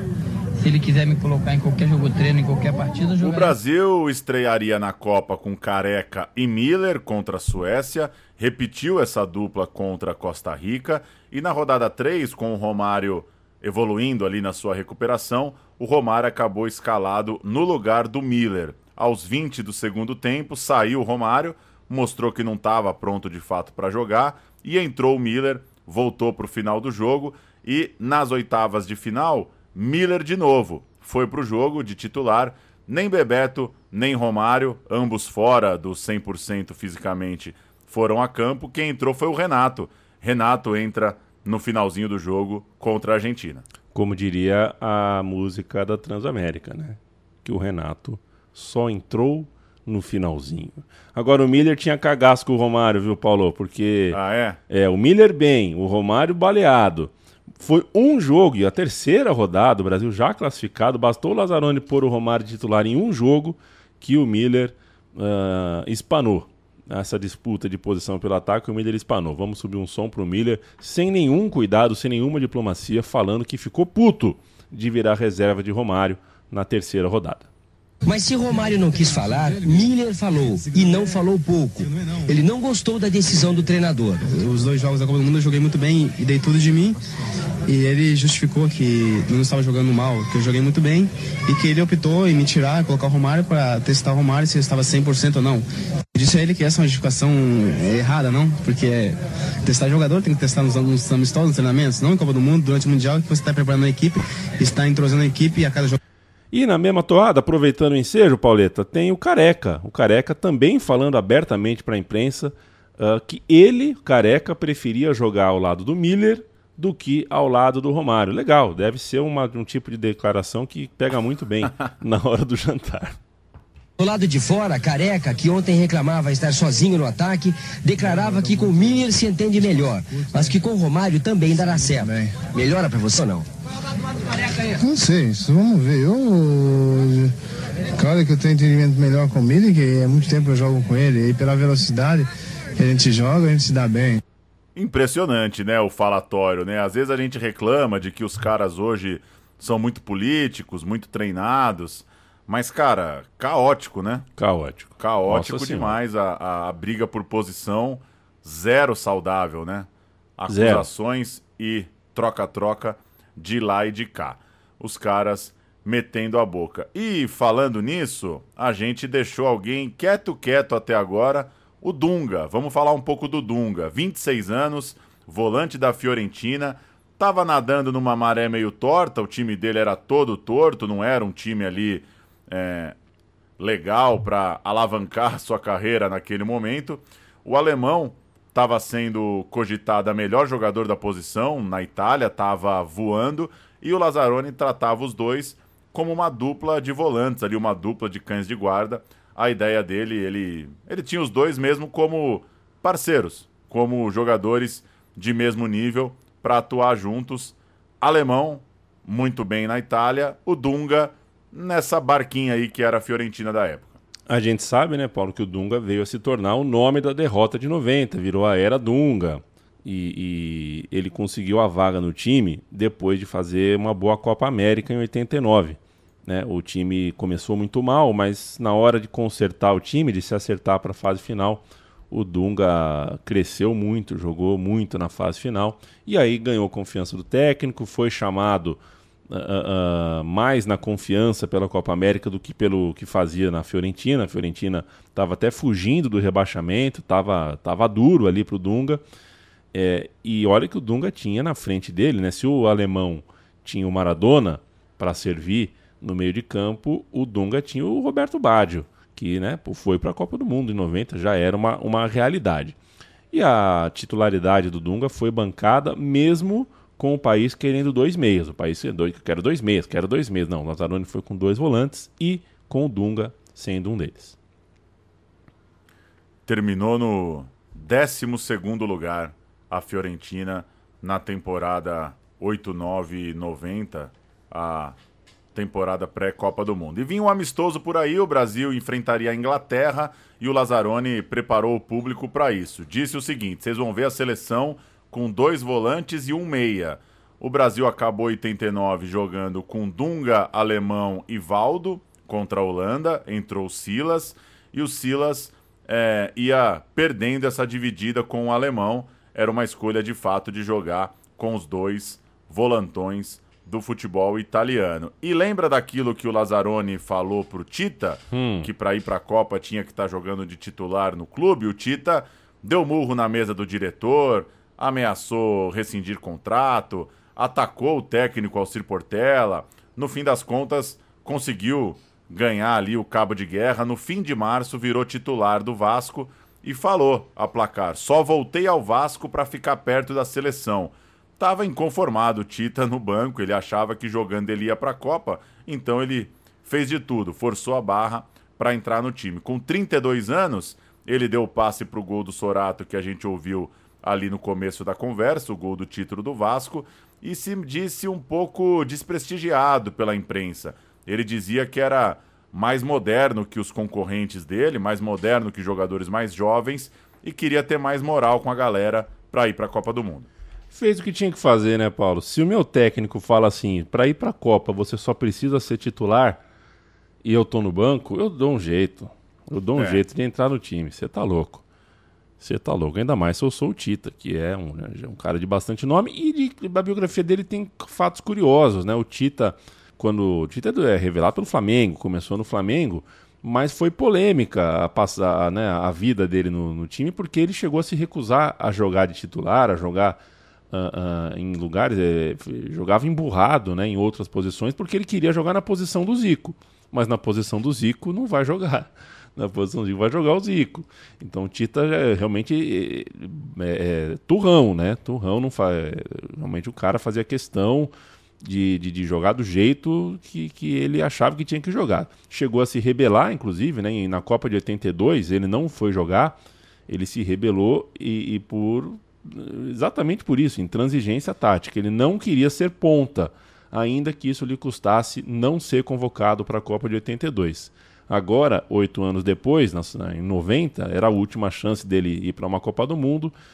Aí ele mudou, podia jogar de ponta, podia jogar em qualquer lugar desde que fosse para a Copa. Fez uma autopromoção imensa, tudo que podia, e no fim das contas, toda essa autopromoção, não, para quem convocava, não estava preocupado com isso. Né? O Lazzaroni passou o Réveillon com o cara em Miami, porra. Era só ser titular no Vasco que o Lazzaroni chamava. Amistoso, Pauleta. Inglaterra 1, Brasil 0. O Brasil se reuniu para fazer um amistoso antes da convocação final. O jogo foi em Wembley. Você canta a escalação da seleção. Tafarel, os três zagueiros Moser, depois Aldair, Mauro Galvão e Ricardo Gomes. Jorginho no lado direito, Branco no lado esquerdo. Os três do meio, Dunga, Silas, depois Alemão e Valdo, depois Bismarck. Na frente, Bebeto, depois Miller e Careca. O técnico é o Lazzaroni. A gente ouve com Silvio Luiz. Transmitiu Inglaterra 1, Brasil 0, direto de London. Olha os homens vindo aí, Stevens. Aí em cima, vai em cima. Esses negros são perigosos nos jogos aéreos. Cuidado! Tô falando cuidado. Tapar. Tá em casa. Hum, descida do Oldler. Cuidado. É tua, Tafarel. Tá em casa, malandro. 0 a 0. Cacilda. E Cacilda. Vai, não deixa chutar, não deixa não chutar. Minha Nossa Senhora. O levantamento a ser feito por Berdsley. Ih, Cacilda, lá vem o cumprido lá para o capitão Butcher. Esse é um perigo. Esse é um perigo. Lá em cima eles são perigosos. Minha Nossa Senhora! É dele! Deu zebra em Wembley. Deu zebra em Wembley. Confira comigo no replay. Lineker. Lineker número 10. Dá uma olhada. Dá uma olhada na repetição. Sozinho, quase de joelho, ele cabeceou na frente do capitão Ricardo Raimundo. Esse neguinho tá preocupado. Lá vai o branco. Olho no lance. Pega um, pega um. Só falta machucar esse goleiro daí. Eu quero ver como é que eles vão fazer. Que bela sapatada do branco. Olha no meio, o Miller fechou. Olha o Brasil, pintou. Olha no lance. Faz, faz, faz. É...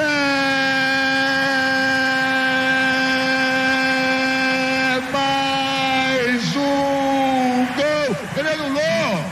Ele anulou. Não é possível. Acalma eles, Branco. Acalma, Branco. Acalma, Branco. Eu não acredito que ele tenha anulado. Eu não acredito que ele tenha anulado. Eu não vi absolutamente nada na jogada. Tinha o número 6 dando condição. Ele entrou no meio dos dois.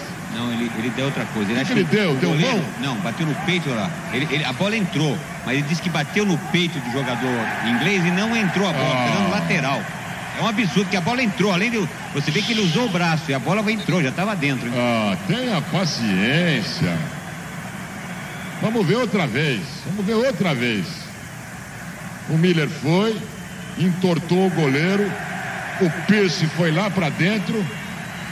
Botou a mão na bola depois que ela tava lá dentro. Vamos acompanhar com essa outra câmera aí. O goleiro ficou na saudade, tá certo? Olha lá o Pierce. Ah, mas que, que roubo. Chama a polícia! O, é Dodói o Silvio Luiz, né? Ah, é. O Silvio Luiz é Dodói.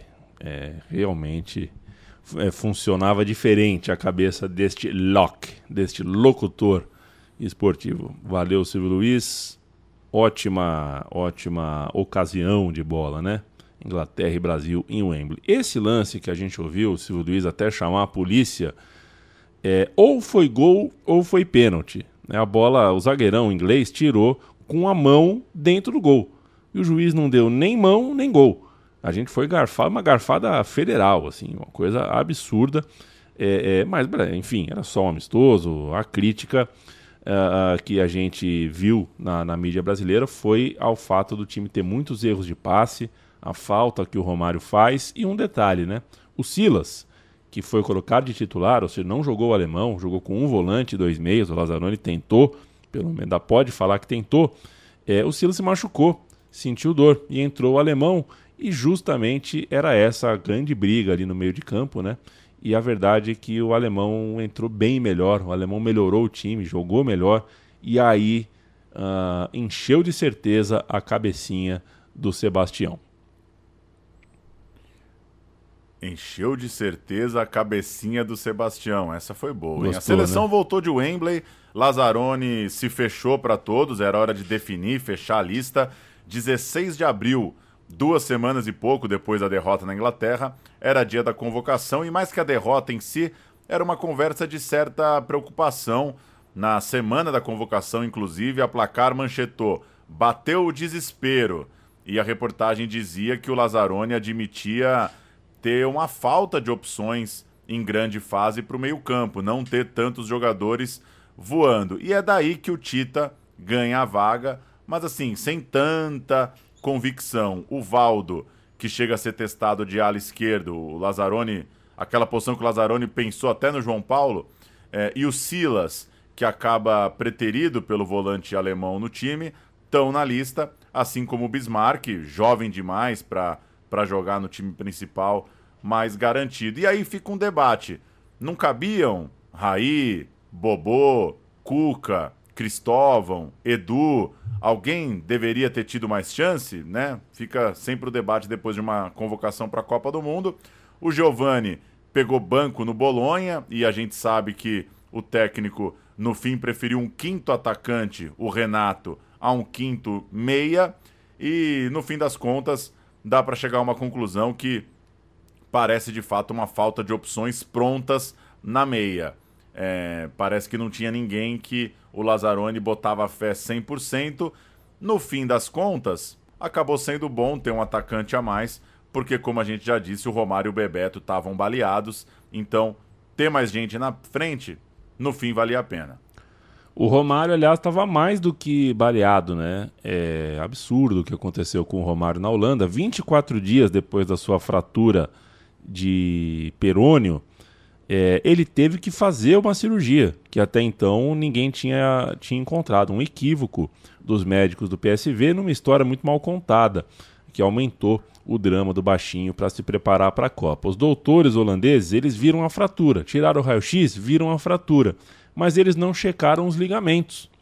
Como o Romário ficou com a perna para o alto por 24 dias, quando ele foi liberado para andar, o tornozelo saiu do lugar assim que ele pisou, porque ele tinha também rompido o ligamento. Isso, você imagina, atrasou pra cacete a recuperação. Na, não existe você passar três semanas com o ligamento rompido e não e não, não fazer a cirurgia, né? Então uh, é uma história que tem versões também. Existem versões que a versão do PSV parece ser outra, mas a versão uh, brasileira, a versão do Romário é essa. O cara estava com problema de ligamento e o PSV não viu e aí, é, isso custou, né? Custou a Copa para o Romário. O Romário seguiu na lista, tudo bem, jogou na terceira rodada, mas uh, não jogou, né? Jogou, mas não jogou. O Romário não, não foi o Romário por causa da recuperação insuficiente depois do que aconteceu com ele num absurdo 9 a 2 em terra holandesa. PSV é o time da Philips, Paulo Júnior. PSV é o time da Philips, né? É o time da Philips. É o time da Philips. E o São Paulo é o time da LG. É, a lista, então, Vamos 16 de abril. Vamos cantar por posição? Você começa daí? Vamos lá. Goleiros: Tafarel do Inter, Acácio do Vasco, Zé Carlos do Flamengo, um trio brasileiro. Nas alas, o Jorginho jogando no Leverkusen, Mazinho no Vasco e Branco do Porto. Não tinha um reserva de fato ali do lado esquerdo, digamos que o Mazinho era o reserva imediato das duas laterais, das duas alas. Zagueiros, Ricardo Gomes do Benfica, Ricardo Rocha do São Paulo, Aldair também do Benfica, Mauro Galvão do Botafogo, Moser do Olympique de Marseille. Foi sem segredo, foi o quinteto que o Lazzaroni já tinha mais ou menos indicado. Esse meio de campo que já falamos que parece um pouco curto, Dunga da Fiorentina, Alemão do Napoli, Tita do Vasco, Silas do Sporting, Bismarck do Vasco e Valdo do Benfica. No ataque, Romário mancando do PSV, Bebeto que veio a se machucar do Vasco, Careca pós-cirurgia no pé do Napoli e Miller do Torino, além do Renato Gaúcho do Flamengo. Cinco jogando em Portugal, quatro jogando na Itália e cinco jogando no Vasco. Ninguém da chamada original foi cortado, mas para reunir foi um inferno. Teve um grande desgaste para juntar essa turma toda. Teve jogador, o Moser, chegou na Granja Comari e se mandou 10 horas depois de volta para Marsella por ordem do Olympique, do clube. Teve o quinteto do Vasco liberado de treino para defender o time na Libertadores atraso de tudo quanto é lado. Chegou a ter um treino com seis atletas para a Copa do Mundo, ou seja, não foi muito fácil ter uma liberação geral e reunir a turma toda. É, o Brasil pensou assim, né? Vamos começar a treinar antes dos outros, a gente é mais esperto.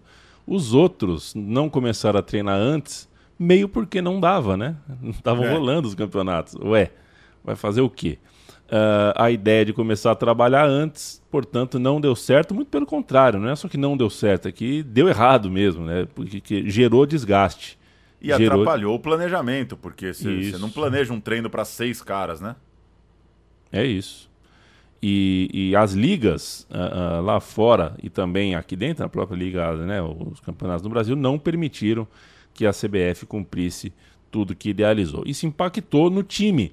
Veja você que o Aldair, depois do último amistoso que o Brasil fez antes do embarque para a Copa, é, o Aldair, que foi contra a Alemanha Oriental, acredito, o- ele teve que passar nove dias fora. O clube dele né, deu, deu um rolo. Ele, o Benfica falou que ele tinha que voltar para Portugal, deu um rolo, o Aldair saiu, simplesmente saiu da Granja Comari, voltou para Portugal, passou mais de uma semana fora, no meio do rolê. É, o Aldair se ressente disso até hoje porque ele acredita que estava na briga para ser titular. E nessa saída dele, meu amigo, já era, né? Aí o Lazzaroni fechou com o Mauro Galvão, Moser e Ricardo Gomes. E o Aldair perdeu não só a corrida pela titularidade, como quem entra em Brasil e Argentina, quem vira titular na- nas oitavas de final, porque tem suspensão, né? É o Ricardo Rocha. O Aldair vai para o fim da fila e dá para compreender. Grande Aldair, grande Aldair. Teve esse amistoso em Campinas, 1 a 0 para cima da Bulgária, um gol de Aldair no final do jogo. O Brasil não jogou bem, mas o Miller ganhou a confiança do técnico e o alemão, que de novo ganhava a concorrência, né, diante do Silas, também tinha uma, uma confiança ali do, do Lazzaroni de que no fim das contas ia jogar. Aspas de um texto de opinião assinado por Juca Kfouri. Ficou evidente que Dunga faz muita falta. Sem ele, a defesa perde segurança e fica confusa, pedindo Dunga no time. O espírito do tempo é importante, né? Eu achei muito importante a gente constar que o Juca Kfouri, que, que hoje, né, que se tornou em 2010, né, nas passagens do Dunga, um, um, um porta-voz da insatisfação brasileira sobre o técnico, né? eh, era outra pegada, né? O Dunga era importante. Como jogador, foi realmente importante já em 90. O Lazzaroni usou. Já foi pra Granja Comari, Pauleta? Não. Não, mas gostaria? Ah, tô fazendo nada. Gostaria, pô. Tá de bobeira, né?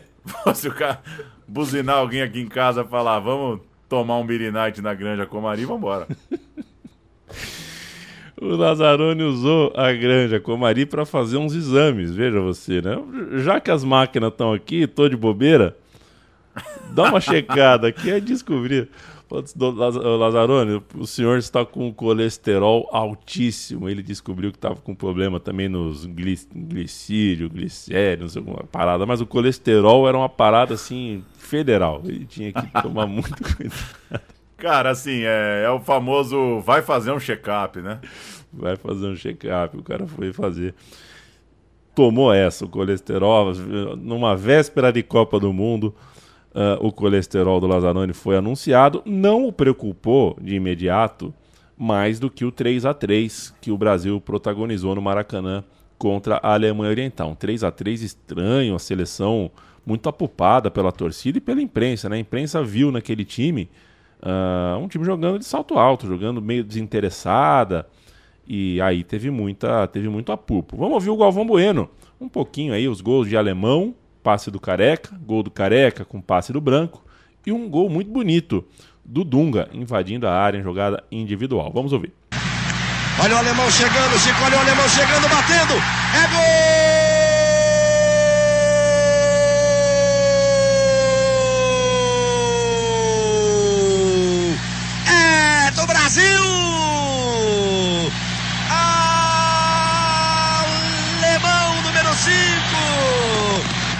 Recomeça o jogo, vamos para a jogada lá pela esquerda com o Branco, olha o cruzamento para Careca, agora vai!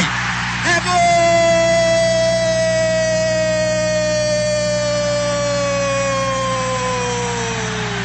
Moser rouba mais uma. Lá vai Miller, bota na frente do jeito que ele gosta. Tirou de um lado para o outro, segura a fera, partiu Miller, tocou para Careca, faz o domínio, olhou, atrás para o Valdo. Já tem branco lá na esquerda, meteu pro Dunga, daí ele gosta. Lá vai Dunga, olha o terceiro, bateu Dunga, é gol!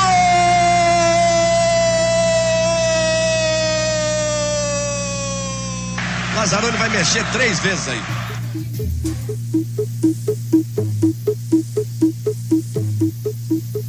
Viajaram às nossas custas.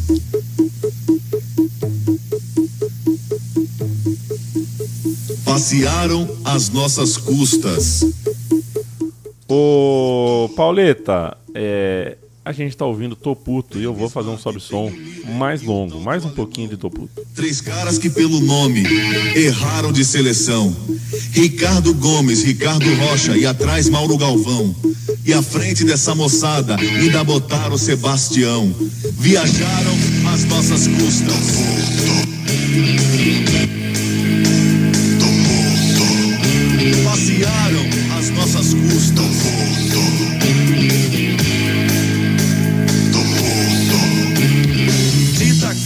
Silas, Zé Carlos e Mazinho.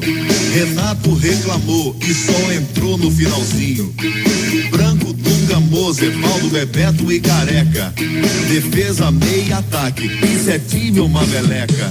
Viajar. Ô Paulo, o uh, Toputo, canção da Transamérica, é mais do que um hino da Copa de 90, né? Ela se tornou uma espécie de. O dia que a gente lançar o nosso CD, meu time de botão É. hits, começa com Toputo, né? Musicaça, né? Toda a indignação colocada ali na letra pra. E a música já serve pra gente lembrar, adiantar o que deu na Copa. Que na última hora essa preparação desandou. Clima muito diferente do que parecia lá em janeiro. É jogador dormindo em casa toda hora, é problema com cartola por causa de premiação, é esse vai e volta do clube, liberação pra lá, liberação pra cá, calendário de Libertadores. Foi meio caótico, um monte de fita errada na preparação da seleção brasileira na reta final para embarcar para a Itália. É, esse que dormia na casa toda hora é o Miller, né? O Miller, o Brasil hospedado em Turim, o Miller jogava no Torino. O Miller é, conta que podia, estava liberado para dormir em casa, dormir com a família várias vezes. É, então o Brasil. Uma pessoa difícil, o Miller, né? Pessoa pra falar o difícil. básico. Pessoa difícil, ele é uma pessoa difícil. Tão difícil que nem dá pra gente acreditar 100% quando ele conta que não dormia no, na- no hotel, né? É. Porque ele pode estar mentindo. Ou pode estar mentindo, não, mentindo pode ser forte demais, mas ele pode estar é, exagerando. E a gente já falou com muito jogador, né, Paulo? A gente sabe que memória de jogador não é melhor que a nossa. Não. A gente lembra das coisas às vezes mais do que os caras que jogaram. Quando a gente encontra um boleiro que lembra das coisas mesmo, porra, é uma alegria. O Brasil, Pauleta, é então convocado, já fez os amistosos, já viajou e tem o Romário só na teimosia e no nome, né? Acho que o Romário vale um sacrifício, vale aquilo que o Zagallo não quis em 98, né? Você entende, o Zagallo não fez a mesma coisa em 98. De, peraí, vamos começar a Copa com o Romário machucado, vamos esperar para ver se ele fica bom. O Zagallo não quis pagar para ver o que o Lazzaroni fez. E o Newton Petroni, o famoso filé, começou a sua nova jornada de fama, né? Ele virou uma pessoa famosa nesses dias de preparação do Romário. O Romário o contratou como um fisioterapeuta particular. E então o Newton Petroni, o filé, uh, se torna uma pessoa, né, o, fisioterapeuta mais famoso do Brasil desde então e é até hoje. Né? O Romário passou pré-copa uh, fora de campo, mas uh, ao lado do filé. Você sabe aonde trabalha o filé hoje, Paulo Júnior? Fluminense. Boa, garoto! Filé hoje. Eu acompanho, cara. Essas figuraças de seleção eu acompanho, pô. Isso aí você não me pega, não. Você segue o filé no Insta? Eu não sigo filé no Insta, mas de tempo em tempo eu dou uns Google, assim, filé. Sabe? É... Esses- essas figuraças você tem que dar umas buscas de tempo em tempo. Você não pode dar um milho desse, sabe? Sim, é verdade. Dunga e Alemão, em resumo, passaram o semestre de fato mostrando que mereciam as vagas. O Dunga estava meio cansado da Fiorentina, mas na seleção estava muito feliz. É um desses personagens, né, que sempre acabaram muito ligados à seleção brasileira. Muita gente, né, se, se fizesse uma pesquisa, muita gente não vai lembrar dos clubes que o Dunga jogou, dos clubes que o Tafarel jogou, né, pensando numa população brasileira média de forma geral, mas são caras muito, muito identificados com a camisa da seleção. E aí aquelas coisas, né? É, era tão bom o Dunga da seleção que a Fiorentina foi lá e contratou o Lazzaroni. Essa é, essa é de uma criatividade. Os caras lá em Florença, traz o homem, traz o homem. Levaram o Lazzaroni pra Fiorentina depois da Copa do Mundo. E aí o Dunga deve ter falado, tá bom, mas com quem que eu tabelo, né? Pra quem que eu dou um passe aqui? Porque o Badio foi embora. Mas eles me trouxeram, não, não vou tabelar com o Lazzaroni, mas enfim. O trio de zaga, é, como modelo, né? Modelo de três zagueiros, com líbero, homem surpresa, avançando pro ataque e tal, foi levado é, até o fim, mas teve um processo, né? Na lateral ala, o Maestro Júnior, o Júnior Capacete, ficou magoado. Ele achou que seria convocado, achou que tinha chance e falou ao público após a Copa do Mundo que o Lazzaroni lhe prometeu a convocação e que pior, hein? isso é gravíssimo, né? Que o- pro Júnior é gravíssimo. O Lazzaroni ligou pro Júnior e falou: Júnior, você tem o telefone do Tita? É, eu não tô conseguindo falar com ele. E o Júnior, pô, claro, passou o telefone do Tita e o Lazzaroni convocou o Tita e não convocou o Júnior.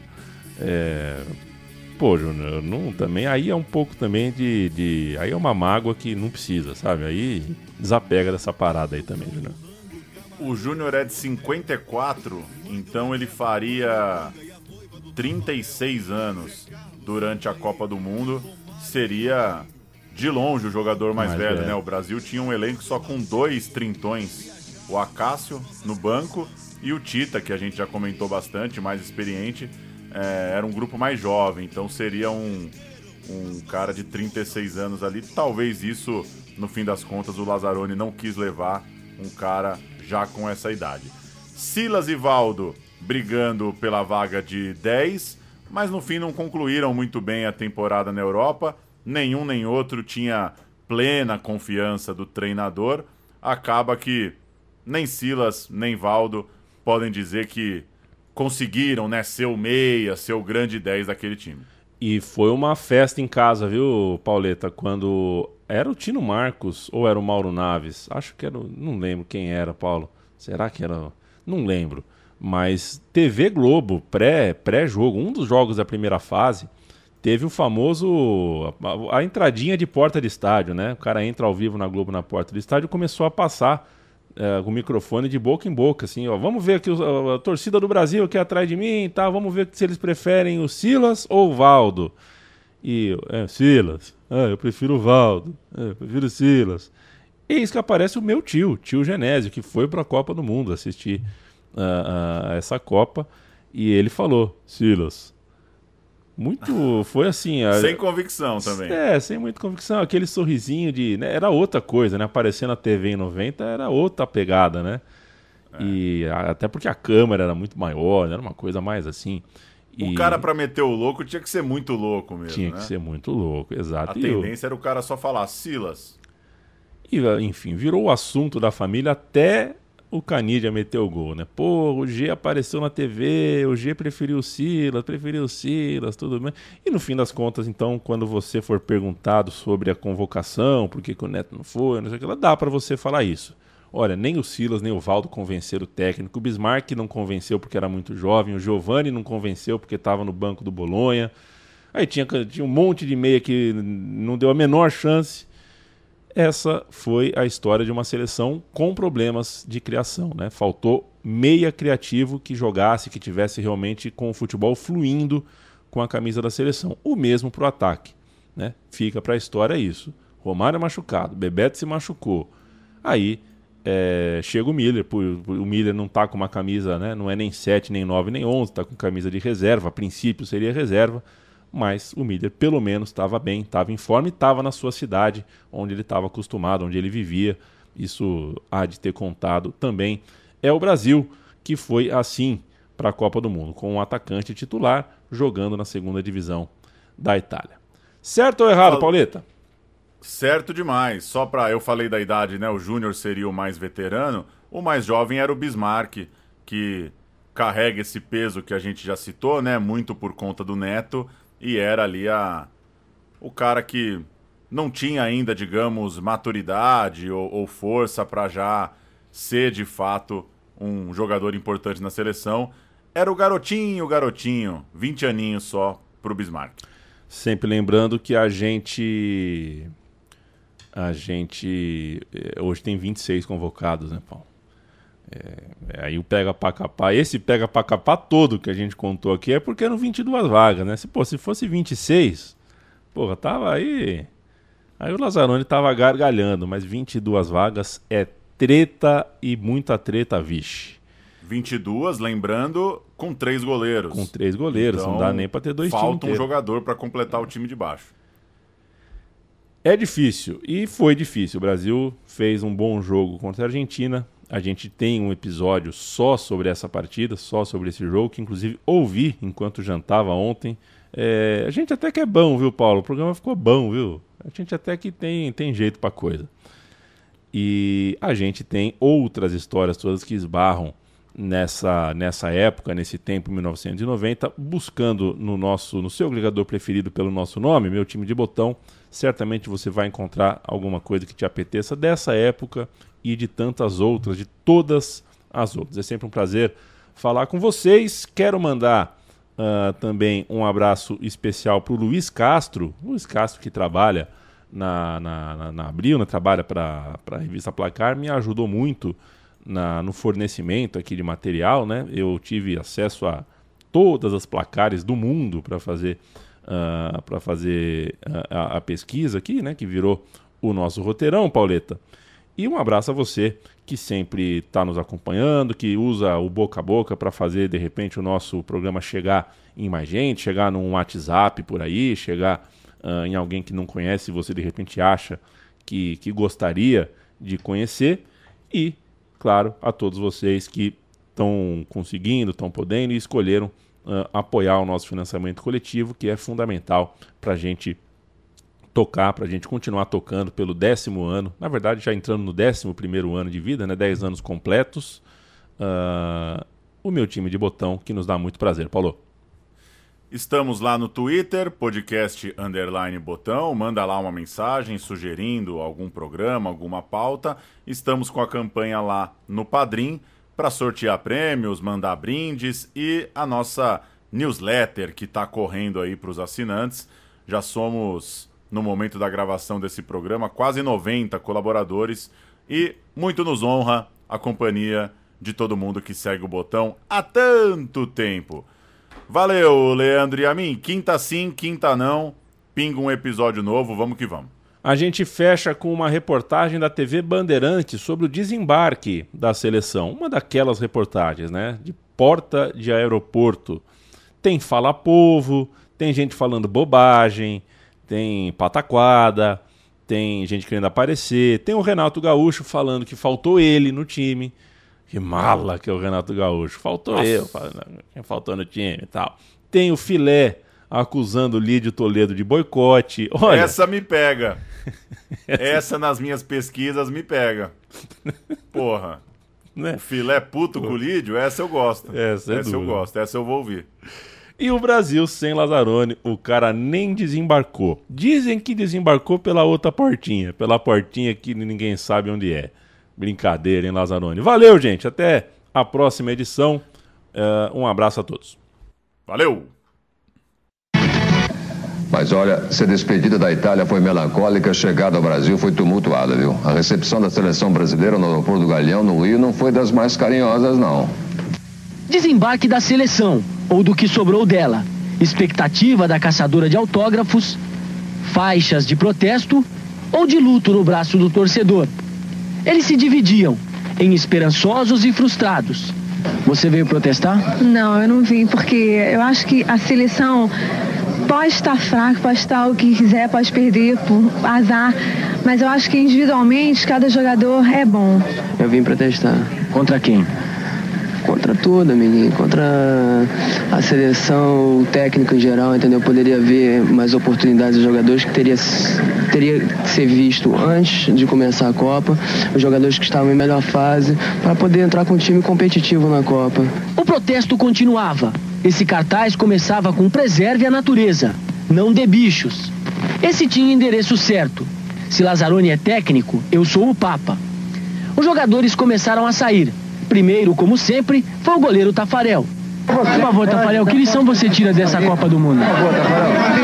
Eu acho que foi uma Copa que o Brasil entrou determinado para vencer, talvez faltou um pouco de sorte, sorte a gente não pode dar como desculpa, mas eu acho que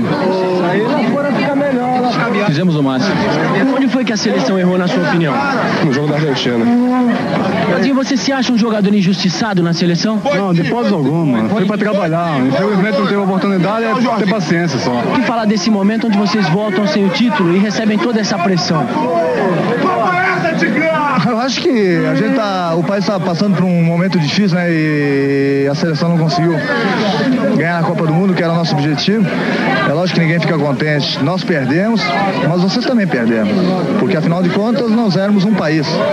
E não só 22 jogadores. Faltou o quê? Um atacante. Faltou você então no time? Não, faltou um atacante. O nome dele poderia ser Renato ou não? Poderia ser também. Tínhamos cinco atacantes. Por favor, Jorge, onde foi que a seleção errou?